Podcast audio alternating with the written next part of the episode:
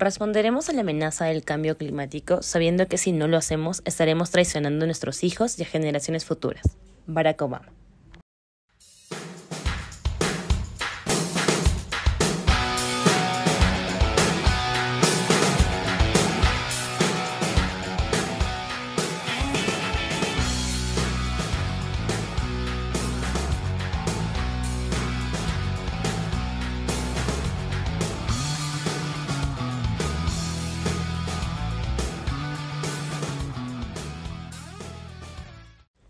La economía sostenible es un término que se utiliza para nombrar a las actividades económicas enfocadas en la protección del medio ambiente y, por ende, en el respeto de los derechos humanos.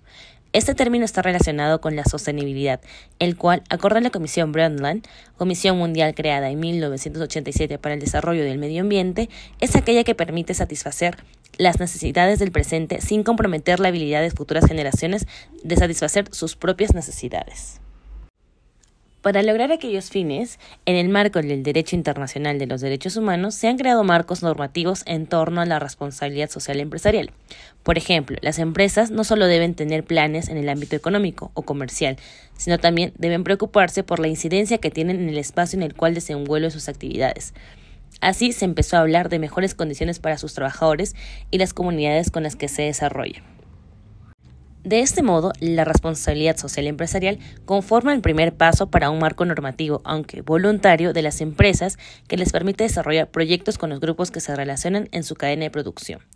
Por otro lado, la Asamblea General de la ONU en el año 2015 presentó los 17 Objetivos de Desarrollo Sostenible, los cuales son considerados como objetivos políticos, ya que al igual que la responsabilidad social empresarial, no son vinculantes, es decir, no hay fuerza obligatoria que impulse el trabajo de los estados para lograrlos.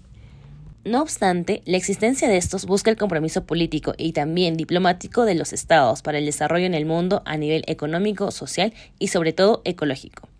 Todo ello implica que estos cooperen para lograr, por ejemplo, la reducción de las desigualdades en los estándares de vida, la creación de igualdad de oportunidades, una gestión sostenible de los recursos naturales, la preservación del ecosistema, así como la promoción del crecimiento económico sostenible. Es así como los estados tienen un rol importante en la creación de una economía sostenible, pues si bien son las empresas nacionales y sobre todo las transnacionales las cuales pueden tener una mayor incidencia en esta debido a las actividades económicas directas que realizan, son los estados los entes reguladores que podrán establecer límites para reducir el impacto ambiental. Esperemos que hayan disfrutado del tema desarrollado. Extendemos nuestros agradecimientos por haber llegado hasta este punto del episodio y si lo disfrutaron nos ayudarían bastante comentando y compartiendo nuestro contenido en sus redes sociales. No se olviden de seguirnos para que no se pierdan los nuevos capítulos y secciones. También generamos contenido en nuestras redes sociales. Encuéntranos en Facebook, LinkedIn, Twitter como Taos UNMCM y en Instagram encuéntranos como Gaceta Internacional.